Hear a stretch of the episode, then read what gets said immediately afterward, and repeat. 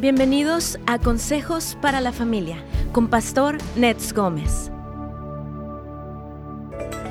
Buenos días amigos, estamos aquí en su programa Buenas Nuevas para la Familia. Como saben, hoy es día de preguntas y respuestas de cualquier tema, así que abrimos las líneas en este momento. Pueden marcarnos al 1-800-450-4302 o también pueden enviar su pregunta a través de WhatsApp al 626-223-5418. Aquí está Pastor Net para contestarles bíblicamente. Pastor, ¿cómo estás? Buenos días. Carlitos, buenos días, ¿cómo te va? Muy bien, Pastor, gracias. Qué bueno, que Dios te bendiga, hermanos. Bienvenidos a este programa, a este programa de preguntas y respuestas, día viernes. Hoy tenemos ya aquí algunas preguntas para ir comenzando. Tú tienes una más allá, así que vamos a dar inicio, pero es un gusto tenerlos a todos aquí. Dice esta persona, buenos días, Pastor, ¿por qué hay un cementerio judío en el Monte de los Olivos? y solo ah, son solo para lápidas o también cuerpos. Lo miré en YouTube. Le pregunto porque usted estaba en Israel. Sí, he tenido el privilegio de estar en Israel algunas veces y este eh, sí hay un hay, un, cementerio muy conocido. De hecho, todas las, las tumbas o los son, son blancas y ellos creen que cuando el Mesías regrese ellos van a resucitar. Y obviamente es ah, eh, pues para familias ortodoxas existe y se, se, de hecho cuando uno se, sube para el monte este Scopus que está ahí o el monte de los olivos también uno puede ver esta cúpula muy conocida que es la mezquita de Omar y todos estas eh, este cementerio que es, que es muy notorio ahí. Vamos a ir una pausa, Carlitos, para poder continuar.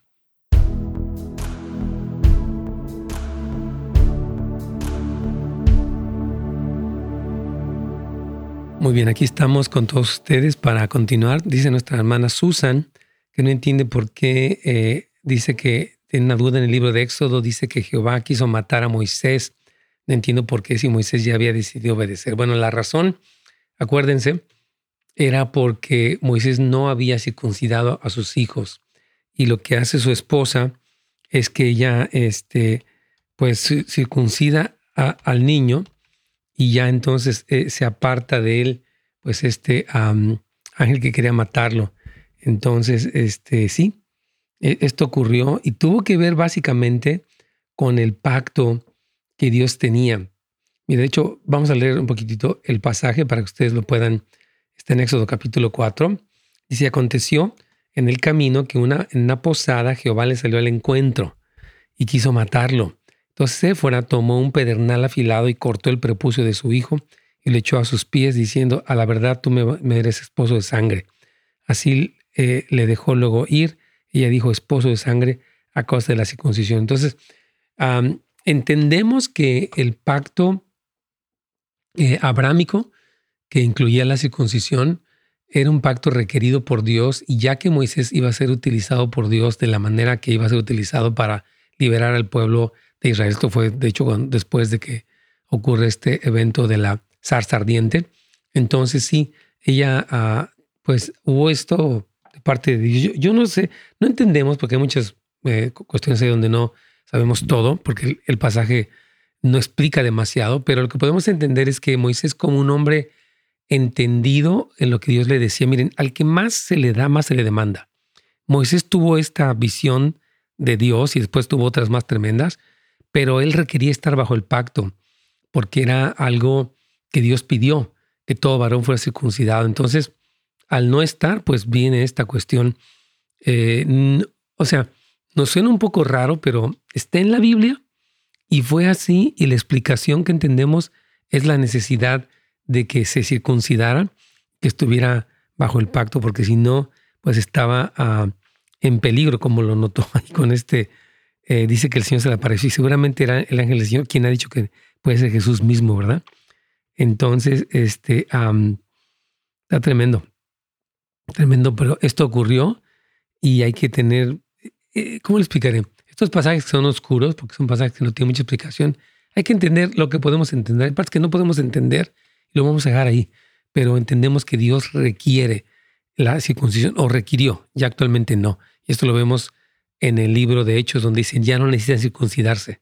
Esto fue una cosa que Dios dejó apuntando a lo que es despojarnos de la carne más que otra cosa pero que ya no es un requisito en el Nuevo Testamento. Aquí vamos ya con Radio Inspiración para continuar.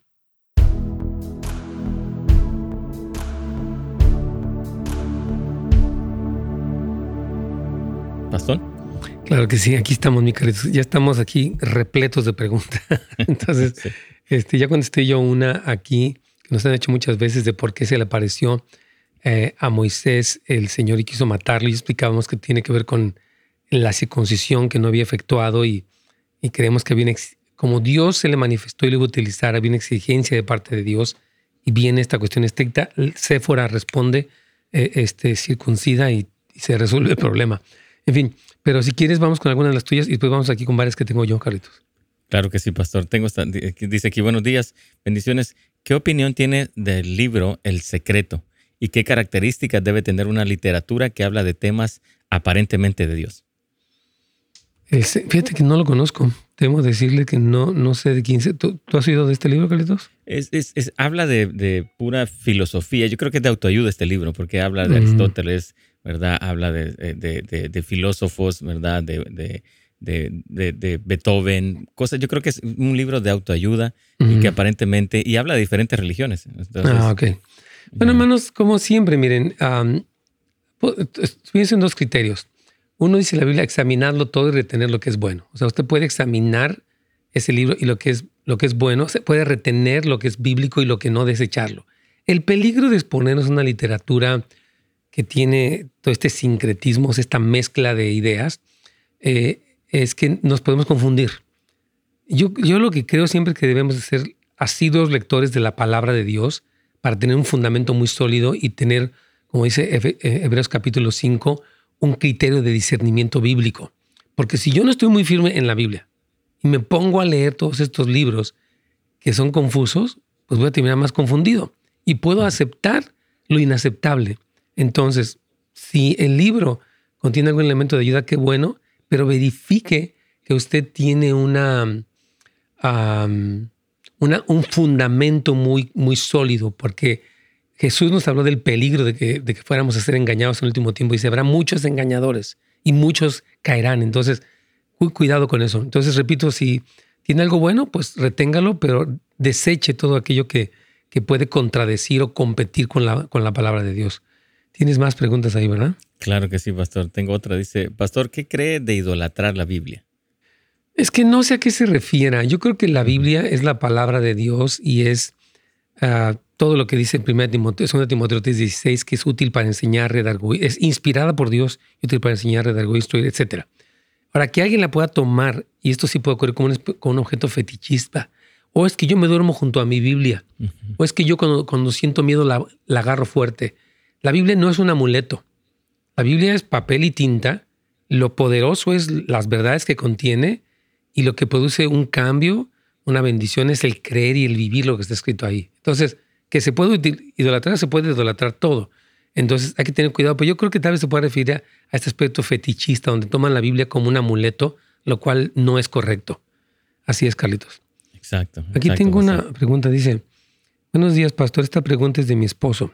El versículo 12 de Mateo 25 tiene el mismo significado que el de Mateo 7:23. Agradecemos su enseñanza. Este, déjeme ir rápidamente para el versículo. Mateo 25 y vamos a leerlo, versículo 12. Dice más, él respondiendo eso, entonces digo, no, no os conozco. Oh, claro, porque el otro es Mateo 7, 23. En este contexto está hablando específicamente de las vírgenes, ¿verdad? Que obviamente ellas, eh, pues aunque eran vírgenes, eran insensatas, no estaban preparadas y el Señor las desconoce. Esto es real, ¿verdad? Porque ellas dicen, ábrenos y dicen, no las conozco, porque eh, algo que hemos aprendido es que es responsabilidad de nosotros es el conocidos por Dios. O sea, el abrir nuestro corazón para sincerarnos, por decirlo de una manera más franca, y poder expresarle a Dios lo que somos y aparte obviamente hacer su voluntad. Y en el capítulo 7, versículo 23, eh, vamos a leerlo ahí rápidamente, eh, porque creo que se refiere al que le dice Señor, Señor, pero quiero leerlo. Mateo 7, 23, dice lo siguiente. Y entonces les declaré, nunca os conocí apartados y merecedores de maldad. Está hablando Jesucristo acerca de que no todo el que me dice Señor, Señor entrará en el reino de los cielos, sino el que hace la voluntad de mi Padre que está en los cielos. Muchos me dirán en aquel día, Señor, ¿no profetizamos en tu nombre? Y en tu nombre echamos fuera demonios, y en tu nombre hicimos muchos milagros, y él dirá, nunca os conocí. Bueno, e, esta de apartaos de mí, hacedores de maldad, creo que es diferente a la otra cita porque les dice en el, en el 12, no les conozco. No menciona ni que son hacedores de maldad, ni menciona tampoco eh, que van a, dice, ah, dice, apartados de mí. No les dice ni que, creo que es diferente. Si podemos eh, estudiar el contexto, las personas a las que se refiere en el capítulo 7 son personas que aunque tenían una apariencia de cristianismo, realmente no lo eran porque Jesús los desconoce y les llama hacedores de maldad. Y a las vírgenes más bien están afuera, pero no estaban preparadas. Entonces se quedan fuera de ese mover. Y ha habido mucha interpretación bien interesante de Mateo 25, de la, primera parábola, que es la, de las vírgenes, 10 vírgenes, 5 sensatas y 5 insensatas, hablando de que ese no se refiere, obviamente, que están en el infierno, sino que pierden el mover, porque ellas eran vírgenes, esperaban al novio y tenían lámparas. Entonces ellas estaban bien, ¿me entiendes? Y este del capítulo 7, pues eran hacedores de maldad. Y él dice que se aparten de él y le dice que, nunca los conoció. Y creo que es diferente, Carlitos. Ah, vamos con la siguiente, si gustas.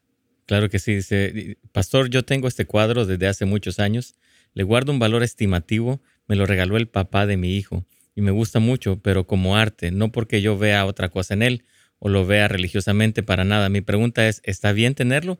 Ah, y ahí te mandé la foto. Sí, sí, me mandaste la foto del, del cuadro. Miren, hermano, yo creo que por ejemplo, una obra de arte de este tipo, que nos está mandando una hermana, que es básicamente, está María con el niño y hay, unos, hay tres ángeles, uno con un violín, otro con una especie de cítara o de guitarra y otro más allá atrás.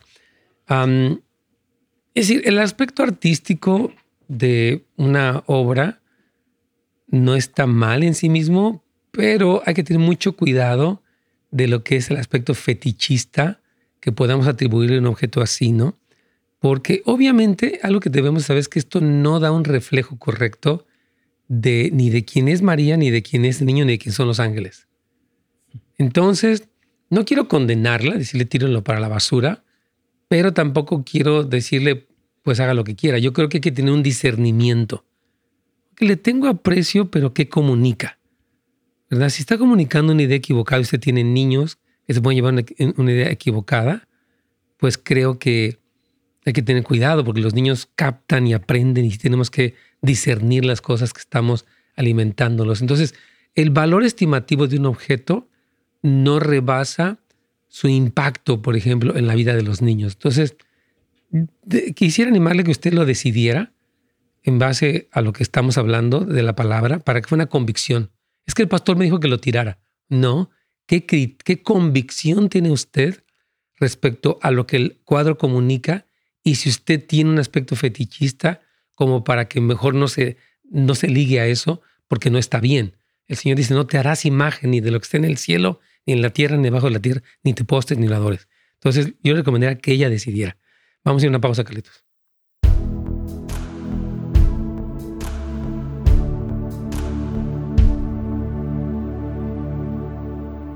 Muy bien, aquí estamos con Oscar. Dios te bendiga, Oscar Verdugo. Sí, fíjate que ya yo tengo la aplicación de Chosen. Él está recomendando una, una aplicación, una app, se llama The Chosen, que es una historia del Evangelio muy interesante desde el punto de vista de los personajes bíblicos y está muy bien hecha y muchos les ha gustado mucho y, en fin, yo, yo también la recomiendo, se me hace muy buena y sí, sí los he visto, mi querido amigo Oscar, Dios te bendiga. Eh, también saludamos a Maraquispe, aquí está. Mano Ricardo dice, ¿qué es el libro de los vivientes del que habla el Salmo 68, 28? ¿Es el mismo que habla Apocalipsis en el libro de la vida? Muy buena pregunta. Vamos a ir al Salmo 68. Me gusta siempre ir a la Biblia porque para tener eh, una idea más clara y ya con eso estar, nos está diciendo Salmo 68, 28, dice lo siguiente.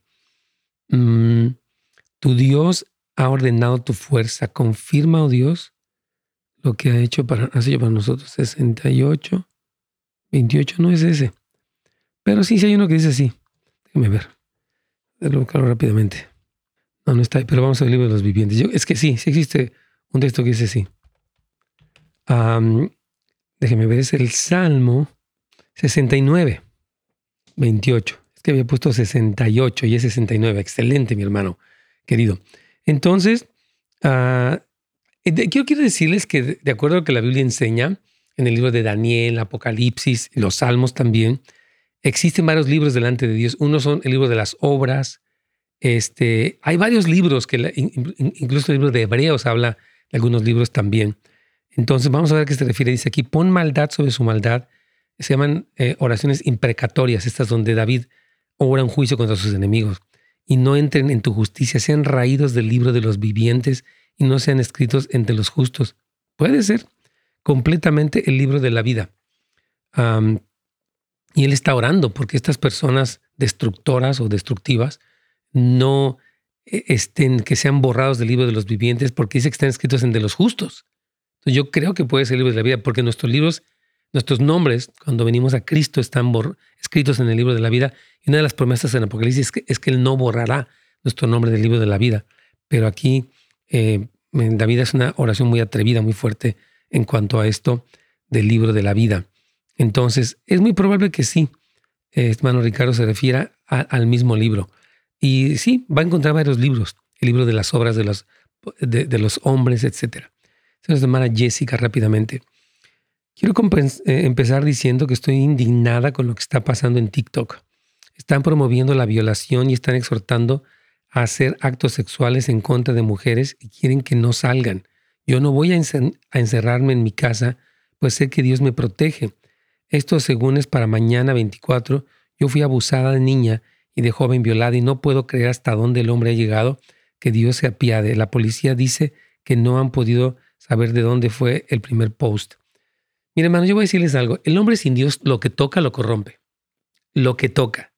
Esto de TikTok se que era chistoso, pero ya obviamente viene la perversión del ser humano, viene eh, eh, la locura, la intimidación del diablo. Entonces, esto pasa, por eso necesitamos redención, necesitamos salvación, porque si no, hermanos, corrompemos todo, dice la Biblia, por cuanto todos pecaron, están instituidos de la gloria de Dios, Romanos 3.23, Romanos 6.23 dice, porque cada cual se apartó por su camino, todos se desviaron. Isaías 53 también dice, entonces, así es, hermana, y bueno, el que yo creo que está bien que usted no vive intimidada, porque eso es lo que quieren producir es, intimidación, y es correcto que usted se cuide en ese sentido.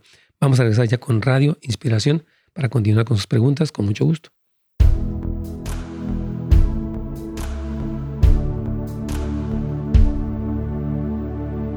Pastor. Aquí vamos, mi querido Carlitos. Tienes entonces llamadas ahí, ¿verdad? Sí, pastor. Vamos si gustas con ellas. Aquí vamos con Angelina desde Pasadena. Bienvenida, Angelina. Ah, buenos días, pastor. Buenos días. Sí, soy yo. Sí, si gusta hacer su pregunta o comentario, por favor. Sí, claro, mi pregunta es, el año pasado yo tenía el árbol de Navidad, pero después vi un video que mi amiga me mandó y me dijo de que eso no estaba correcto. ¿Cuál es que no está correcto, ya sea del árbol de Navidad, el Easter, el Aliso y todos esos holidays. Ajá.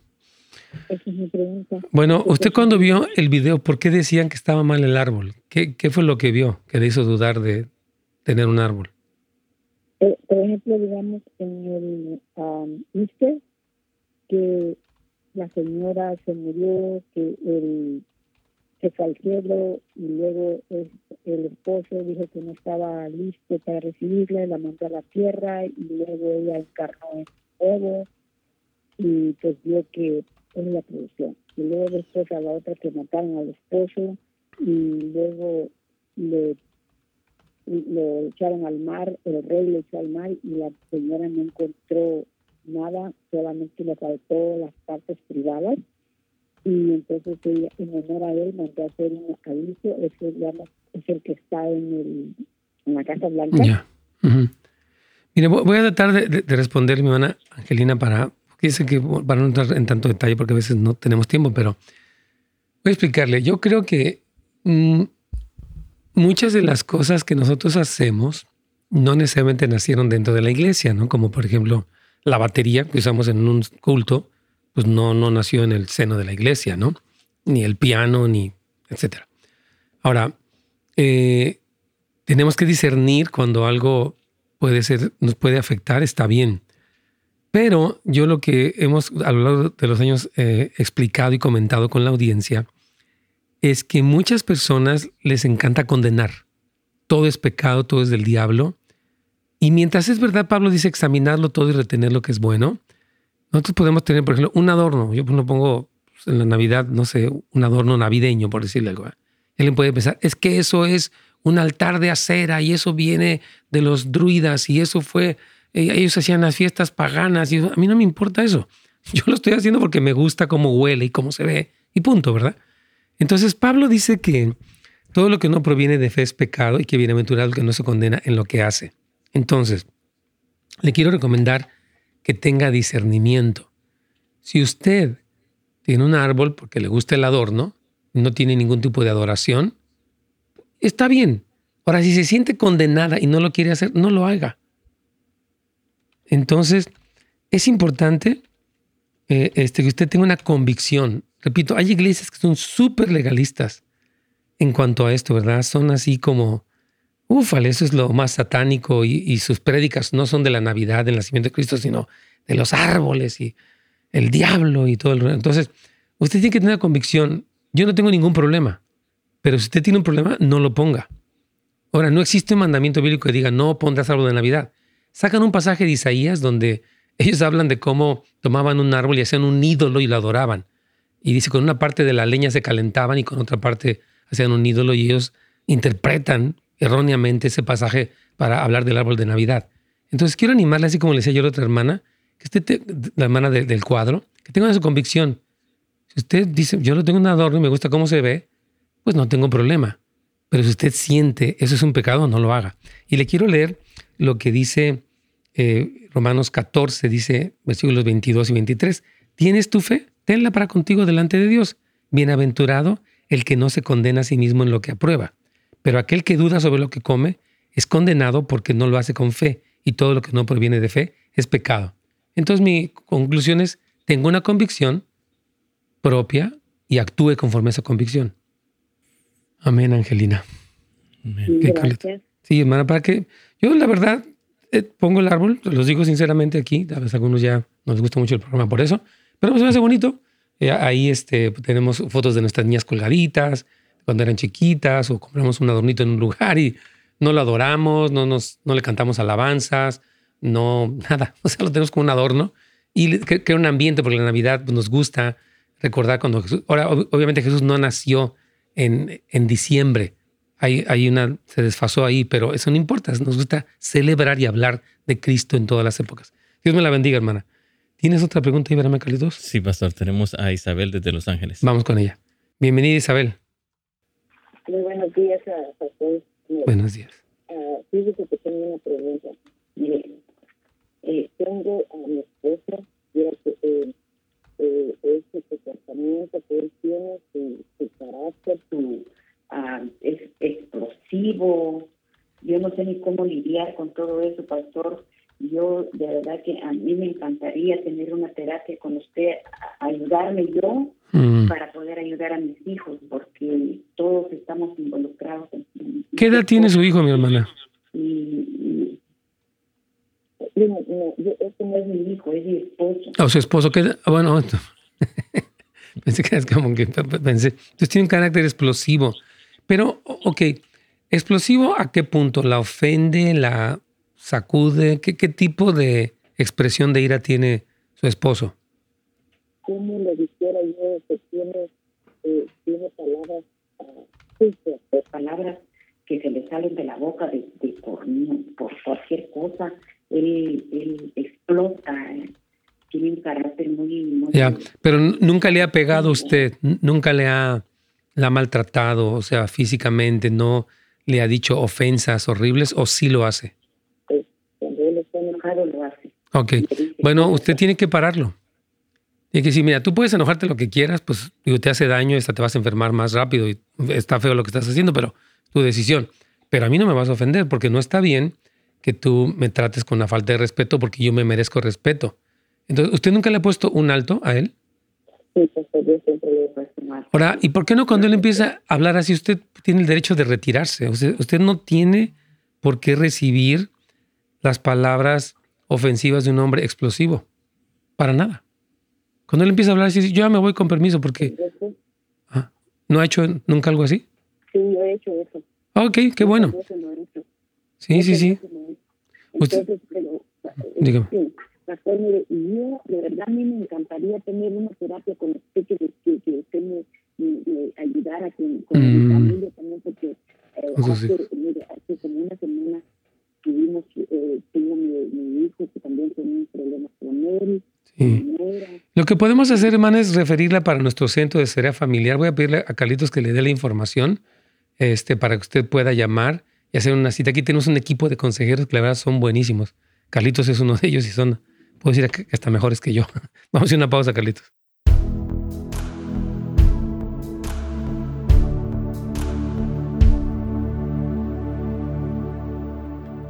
Súper bien. Aquí estamos entonces con algunas preguntas de ustedes para servirles. Ah, dice, mm, ok, muchas preguntas, ¿verdad? Ryan, aquí tenemos, voy a tratar de contestar, ya contesté la Susan, vamos con Cristian. Tengo 18 años. Felicidades, Dios te bendiga, amado Cristian. Dice, bueno, quería decirle que el miércoles me darán una oportunidad de hablar en mi grupo de universidad. Bien hecho, Cristian. Yay. Gracias a Dios me he dado el, el tema de la intimidad, pero quería preguntarle si podía orar por mí. 100%. Padre, queremos bendecir a Cristian el día de hoy para que él fluya. Dale gracia, autoridad, amor, sabiduría, para cuando hable frente a su grupo, él pueda expresar algo tuyo diferente y que incluso prepares el corazón de sus compañeros de su maestro para que ellos reciban las palabras que tú vas a inspirarle a este joven y gracias que él va a hablar y quiere hablar bien de este tema y quiere hablar correctamente de este tema. Así que úngelo según tu promesa. Tú dijiste que nos darías poder para dar testimonio de ti, así que bendecimos hoy a Cristian te damos gracias porque nos va a contar el testimonio de lo que tú hiciste a través de él. Amén. Muy bien, Cristian. Felicidades, eres un testigo eh, fiel del Señor Jesucristo. Ok, dice aquí hermana Perla. Hola, pastor, ¿me puede decir, por favor, qué es el anticristo, por favor? Y muchas gracias. Bueno, el anticristo es un personaje que se opone a Cristo. Y según lo que dice Primera de Juan, ya hay muchos anticristos. Toda persona que se opone a Cristo es un anticristo, ¿verdad? Entonces, pero habrá uno que se llama la bestia o el anticristo. Y usted puede verlo, por ejemplo, Apocalipsis, eh, desde el capítulo 13, uh, este, déjeme buscarle exactamente la cita, um, habla específicamente de esta bestia horrible este, que aparece allí. Y la primera vez que la vemos mencionada es en el capítulo 11, perdónme. Eh, la bestia que sube del abismo hará guerra contra... Entonces, hay un ser humano, un señor, que aparece en la, narrativa bíblica, un nombre real, que se opone a Dios. La Biblia nos cuenta muchas cosas de él en el libro de Daniel, también nos habla de este personaje malvado. Y dice la palabra que Satanás le entrega el todo su poder y él engaña a las naciones y desata una persecución contra la iglesia, incluso contra todo lo que se llama Dios. Entonces puede leer Apocalipsis 11, Apocalipsis 13. Apocalipsis 13 habla de las dos bestias. La primera bestia es el anticristo y la segunda bestia es el falso profeta. Entonces, léalo, mi hermana querida, para que usted tenga todo un, entendimiento. Y también lea Daniel capítulo 7. Es más, lea Daniel 7 al 12 y Apocalipsis del 11 en adelante. Hasta el versículo, hasta el capítulo 19 es donde está la guerra. Él viene a hacer guerra contra Cristo. Tremendo, pero él está vencido, aunque va a ser terrible, también es la verdad. Ya estamos a punto de conectarnos con Radio Inspiración. Eh, quiero decirles que tenemos este fin de semana nuestros servicios, si gustan acompañarnos, sábado a las 6 de la tarde y domingos tenemos a las 8 y media y a las 11 de la mañana. El de las 11 es bilingüe y usted puede ver todos nuestros recursos e información acerca de Houses of Light en el sitio de internet casasdeluz.la. Aquí vamos.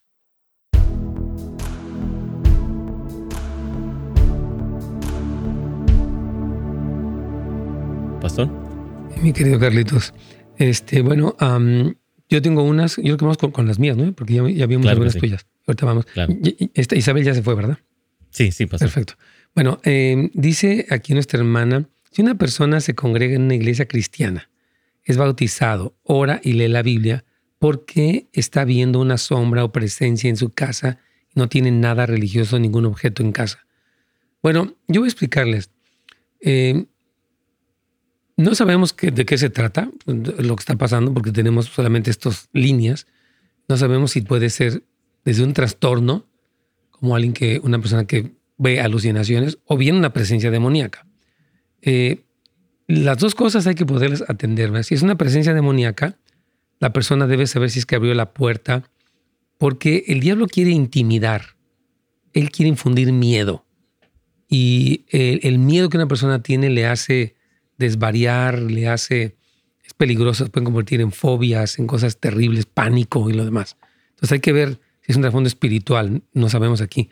Y si tiene un trastorno de índole mental, porque hay personas que al tomar medicamentos, a diferentes cosas, de repente ven esto, eh, hay que atenderlo. Yo creo que atenderíamos, Carlitos, los dos aspectos, ¿no?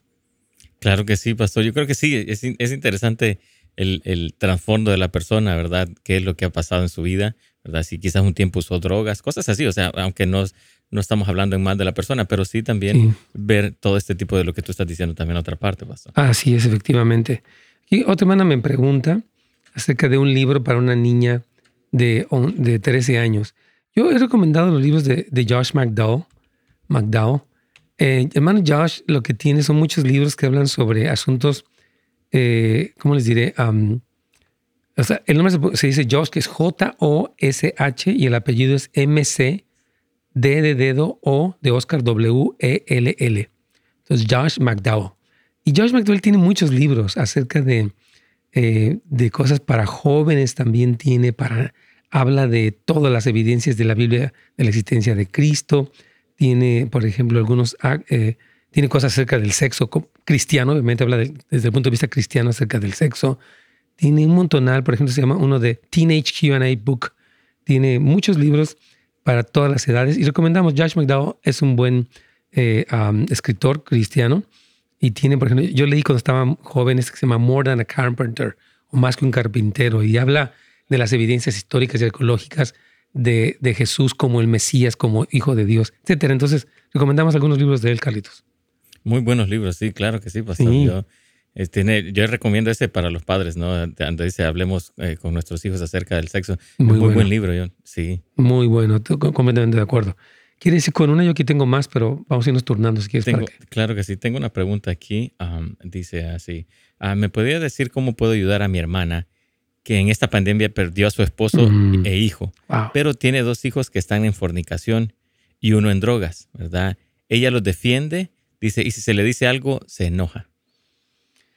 Wow, es un nivel de codependencia tremendo. Yo le recomendaría nuestro curso de codependencia, Carlitos. Totalmente. Miren, para empezar, nos puede muchísimo la pérdida tan tremenda de su esposo. Hijo, imagínate, Carlitos, nada más ese, el dolor tremendo que esta mujer tiene. Necesita ayuda, necesita, obviamente, al Señor, necesita eh, consejería bíblica, restauración, proceso de duelo, o sea, una serie de cosas, ¿verdad?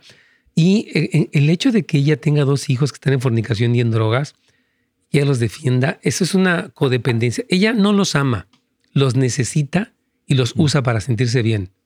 Si ella los amara, les pondría un alto. Entonces, el que los disculpe habla de la fuerte codependencia. Nosotros tenemos aquí en Casas de Luz.la eh, un curso de codependencia que dimos cinco clases. Eh, Carlitos, de hecho, participó en algunas de ellas pero sí necesita urgentemente, porque no le está haciendo bien. El tolerar, el excusar, el solapar el pecado de ellos no los ayuda. Al contrario, los está facultando para que sigan destruyéndose a sí mismos. Entonces, esta madre no ama a sus hijos, los adora. Y eso está mal. Dios la, la ayude, mi caritos. Claro que sí, pastor. Y tal vez se puede sentir también culpable, ¿no? De, perder su hijo, ¿verdad? Y perder a su esposo. Todo esto se siente sola. Yo creo que es un buen momento donde se le puede, ella poder eh, eh, ser ministrada a través de este curso, buscar la ayuda también. 100%, mi Carlitos. Tienes una llamada ahí de Ana, ¿verdad? Sí, tenemos a Ana de Fontana, pastor. Vamos, a Ana, Ana, bienvenida. Ah, yo le bendigo, hermano Ernesto. Este, mi pregunta es, este, ¿en qué parte de la Biblia tengo una duda que pues, como en la iglesia donde yo voy, pues no creen eh, eh, que la mujer este pastoree, pues. Y mi pregunta es, ¿en qué parte de la Biblia se basa que la mujer puede predicar ser pastora? Pues estoy como un poco confundida porque este el esposo es pastor, por eso a la, a la, a la esposa del pastor se le llama pastora o porque tiene bien llamado la mujer a ser pastor. Muy buena pregunta. Mire, voy a explicarle, eh, de acuerdo con lo que Pablo dice en 1 de Timoteo, él dice que no permite que la mujer ejerza autoridad sobre el hombre y en el contexto de lo que está hablando específicamente del mundo griego en el que se desarrolla el Nuevo Testamento, había mujeres que habían ejercido la prostitución, se llamaban sacerdotisas, y al estar en la iglesia de repente tomaban un, lugar que no era correcto y Pablo da un mandamiento muy claro este, en cuanto a eso. Pero también vemos en la Biblia las mujeres que fueron usadas por Dios, como por ejemplo Priscila. Y también vemos, por ejemplo, algunas hermanas que enseñaban la palabra. Y de hecho Pablo también en la misma carta dice que las mujeres enseñan a las más jóvenes. Entonces, eh, ¿hay un lugar para la, la, mujer en la iglesia? Sí. ¿Hay un lugar para que enseñe? Sí a otras mujeres. Ahora, que puede existir un llamado para que una mujer sea pastor, lo hay. Hay algunos eh, corrientes del cristianismo eh, que le llaman la, corriente igualitaria o complementaria, donde ellos dicen que la mujer no puede pastorear. Yo creo que la mujer, como también Pablo lo dice en 1 Timoteo, debe estar cubierta, porque Pablo sostiene que no fue engañado el hombre, sino que la mujer fue engañada y por lo tanto la mujer necesita una cobertura. Entonces, mientras es cierto que Dios puede tener mujeres que usa porque Dios es Dios, usó a Débora en el Antiguo Testamento para tener libertad al pueblo, cuando todavía la mujer, digamos, tiene un papel más relegado, por llamarlo de alguna manera, y Dios la utilizó como libertadora, ¿verdad? Entonces Dios, Dios es soberano en ese sentido. Pero lo que sí creemos, basado en lo que dice Pablo en 1 Timoteo, es que la mujer necesita una cobertura espiritual. Entonces, ahora que se llame pastora o no, voy a explicar esto. Hay esposas de pastor que no tienen un llamado al púlpito, a la enseñanza, y apoyan a su esposo y está increíble. Esposas de pastor que ejercen la enseñanza, que coordinan grupos de mujeres, células, como le llamen, y yo creo que el, el nombre de pastora no es simplemente un nombre, yo creo que es una función. Usted me llama médico, pues yo no soy médico, eh, soy pastor y doy consejos, eh, pero es decir, que, como dicen, el hábito no es el monje, le llaman pastora, pero no lo es, pues creo que no deben de llamarle. Pero si no le llaman pastora y lo creo que deben de llamarle, porque está cumpliendo una función, que es el de pastorear, por ejemplo, en este caso, a las mujeres. Manana. Ok. Muchísimas gracias, hermano. Y este, pues, sí, está, estaba yo con esos pensamientos como, lo de Débora y todo eso. Sí. Y, gracias porque ya, ya este, tenía mucho tiempo queriéndole hacer esa pregunta a usted. Que Qué bueno. Todo el tiempo que mucha bendición para, para el pueblo de, Dios, pues, y, gracias por la respuesta, porque ya me salí de duda. Dios me la bendiga, hermanita, que le vaya muy bien y que Dios me la guíe siempre. Carlitos, vamos a una pausa.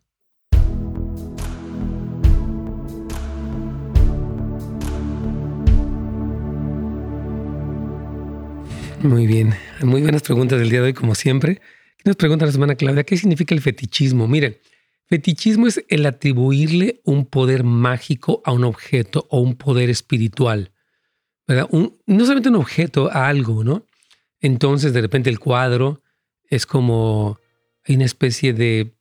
Ah, se le convierte en un fetiche, en un objeto que tiene una influencia e, este, en algún lugar, ¿no? Y yo creo que, por ejemplo, yo decía acerca de la Biblia, que podemos incurrir en tomar el objeto y, atribuirle este aspecto fetichista, le atribuyo.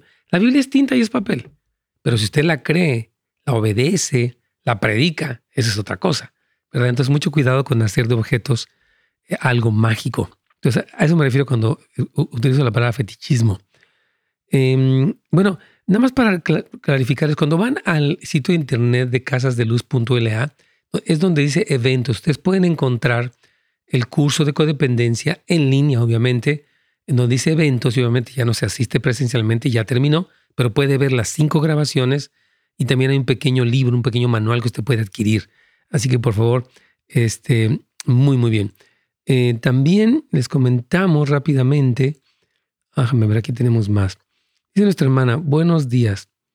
Dice, los ángeles son asexuales, según la Biblia, pero es verdad que cuando vienen, cuando Dios los manda, como mensajeros a la tierra se convierten en hombre y no mujeres?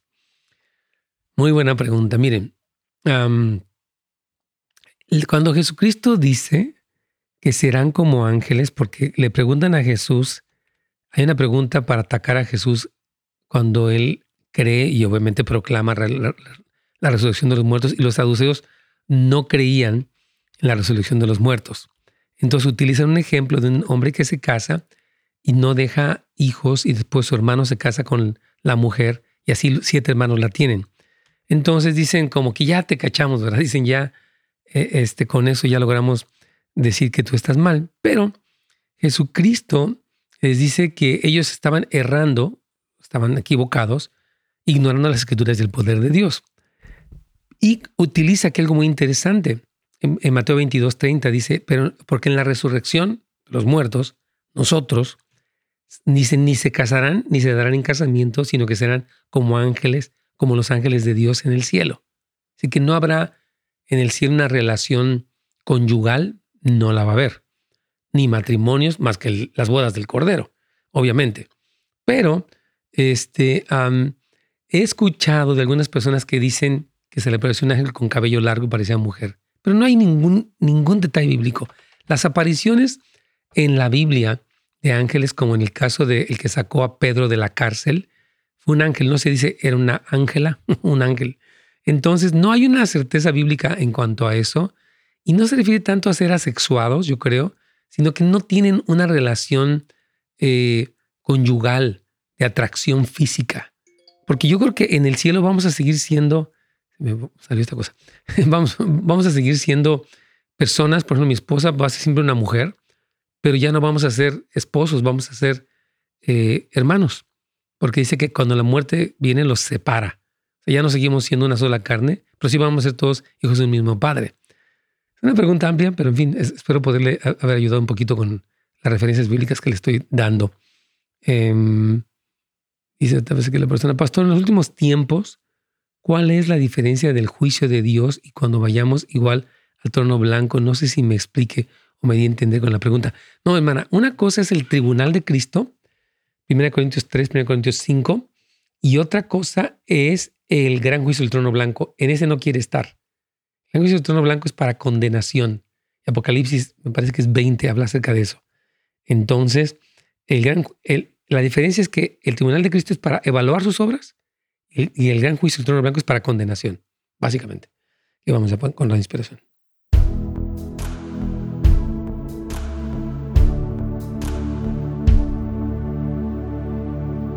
Pastor. Claro que sí, Carlitos. Aquí tengo algunas preguntas que quiero contestar porque vamos una y una, ¿no? ¿Estamos bien? Sí. Perfecto. Bueno, dice aquí una persona que, ah, que si los dice, buenos días, pastor, los ángeles son asexuales, según la Biblia, porque es verdad que cuando Dios los manda como mensajeros a la tierra se convierten en hombres y no en mujeres. Mire, la Biblia no dice eso. Eh, la única referencia que la Biblia habla es, por ejemplo, cuando dice que en la resurrección ni nos casaremos ni nos daremos en casamiento, nosotros, sino que seremos como ángeles de Dios en el cielo. Es decir, no está diciendo que sean asexuados, no nos ofrece muchísima luz la Biblia en cuanto a la sexualidad de los ángeles o el género. El que vimos dice que se apareció un ángel para liberar a Pedro de la cárcel en el libro de los Hechos, etc.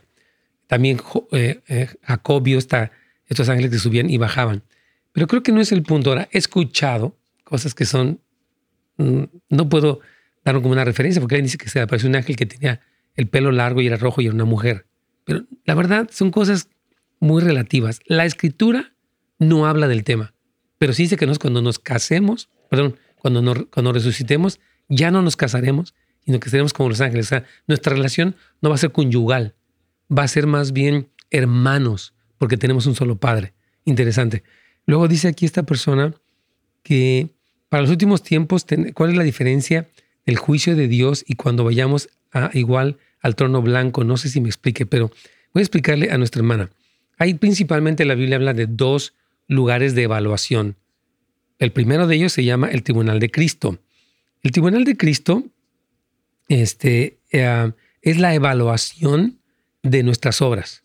Nosotros no somos salvos este, por obras, pero sí para obras muy importante. O sea, usted fue, dice Efesios 2.10, creado en Cristo para buenas obras. Pero dice en el versículo 8 y 9, usted no se salva por obras. Entonces, en ese tribunal de Cristo, que es como una especie como de, así como cuando están los, los, ah, los deportistas en las Olimpiadas y hay un jueces allí que evalúan el desempeño del, del, deportista, eso va a ser. Ese, ese tribunal no es para condenación, es para evaluación. Y eso, por ejemplo, lo podemos encontrar en 1 Corintios capítulo 4, capítulo 5, etc. Ahora, el gran juicio del trono blanco que aparece en Apocalipsis 20, ese sí es peligroso porque es para condenación. En ese juicio habrá solamente, se van a, todas las personas que no recibieron a Cristo van a comparecer y van a ser arrojadas en el infierno de fuego, en el lago de fuego, y eso es terrible. En fin, tengo más preguntas, pero si quieres vamos con alguna tuya, Carlitos. Tengo una de Argentina también. ¿Cómo ves? ¿Podemos contestamos al hermano argentino? tengo dos llamadas aquí. vamos, con la pregunta de Argentina si quieres y después vamos. Ok, vamos, con mucho gusto. Dice, hola pastor, bendiciones. Eh, y mi Carlitos también. Te mando saludos hasta Argentina, desde Argentina. Saludos. ¿no? ¿Podría explicar Mateo 16, 28? Por favor, dice, de cierto os digo que hay algunos de los que están aquí que no gustarán a la muerte hasta que hayan visto al Hijo del Hombre viniendo en su reino. Perfecto. Eh, mire, este pasaje, que es un pasaje interesante y lo he leído y lo he estudiado un poco, estaba hablando eh, Jesucristo de personas que vieron la venida del Hijo del Hombre. Por ejemplo, e, este, Juan vio la venida del Hijo del Hombre. Juan en el Apocalipsis ve el regreso de Cristo. Este, ahora no sabemos si otros más de ellos tuvieron eh, otro tipo de sueños, visiones, revelaciones de diferente clase. Entonces, eh, el pasaje se refiere a eso, que algunos iban a ver, vieron a Cristo ante, eh, este, en ese tiempo. O sea, no murieron, pero vieron el reinado de Cristo viniendo con poder y con gran gloria. Lo vieron en, las visiones celestiales, porque dice, hasta que hayan visto al Hijo del Hombre viniendo en su reino. Y claro que lo vieron.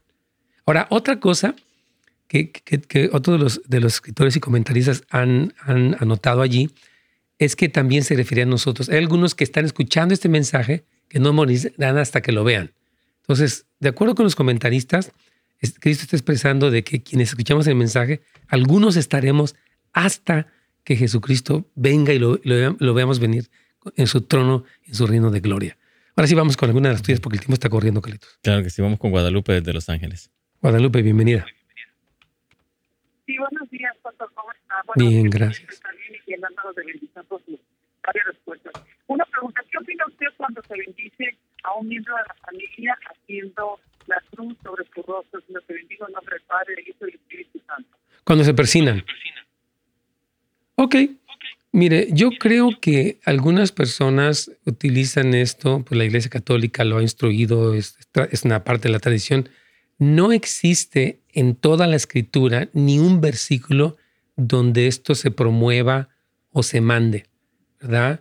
Y utilizan y se, se persinan. Entonces, creo que la persona que lo hace ignora lo que la Biblia dice, porque Dios no nos bendice por santiguarnos de esa manera, nos bendice por la fe en Él, por la obediencia a su palabra, etc. Entonces, creo que es una costumbre, pero creo que no tiene ningún fundamento bíblico y yo animaría a la persona que conociera lo que la Biblia dice. No la atacaría, porque no se trata de eso.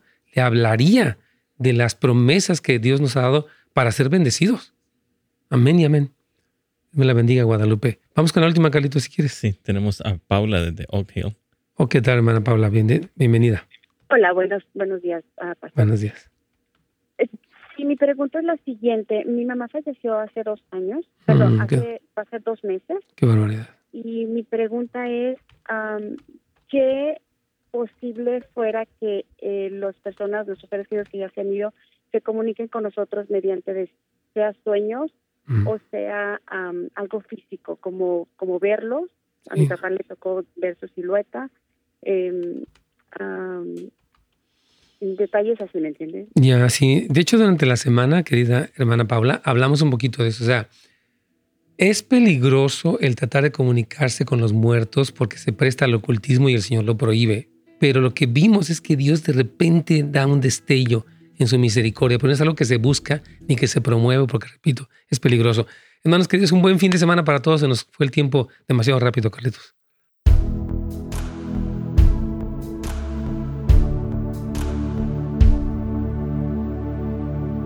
Excelente, mis hermanos. Gracias a todos los que nos han estado viendo y escuchando. Este, que Dios me los bendiga. Este, ah, me despido de todos ustedes. Hoy salgo un poquito rápido, tengo que dar una clase en el, ah, Behold. Pero gracias a todos por acompañarnos. Vayan a su iglesia. Si gustan venir en línea para la nuestra, no tiene iglesia, es cordialmente bienvenido. Casasdeluz.la. Bendiciones para todos, hermanos. Gracias por sintonizarnos. Para más información y otros programas, visite netsgomez.com.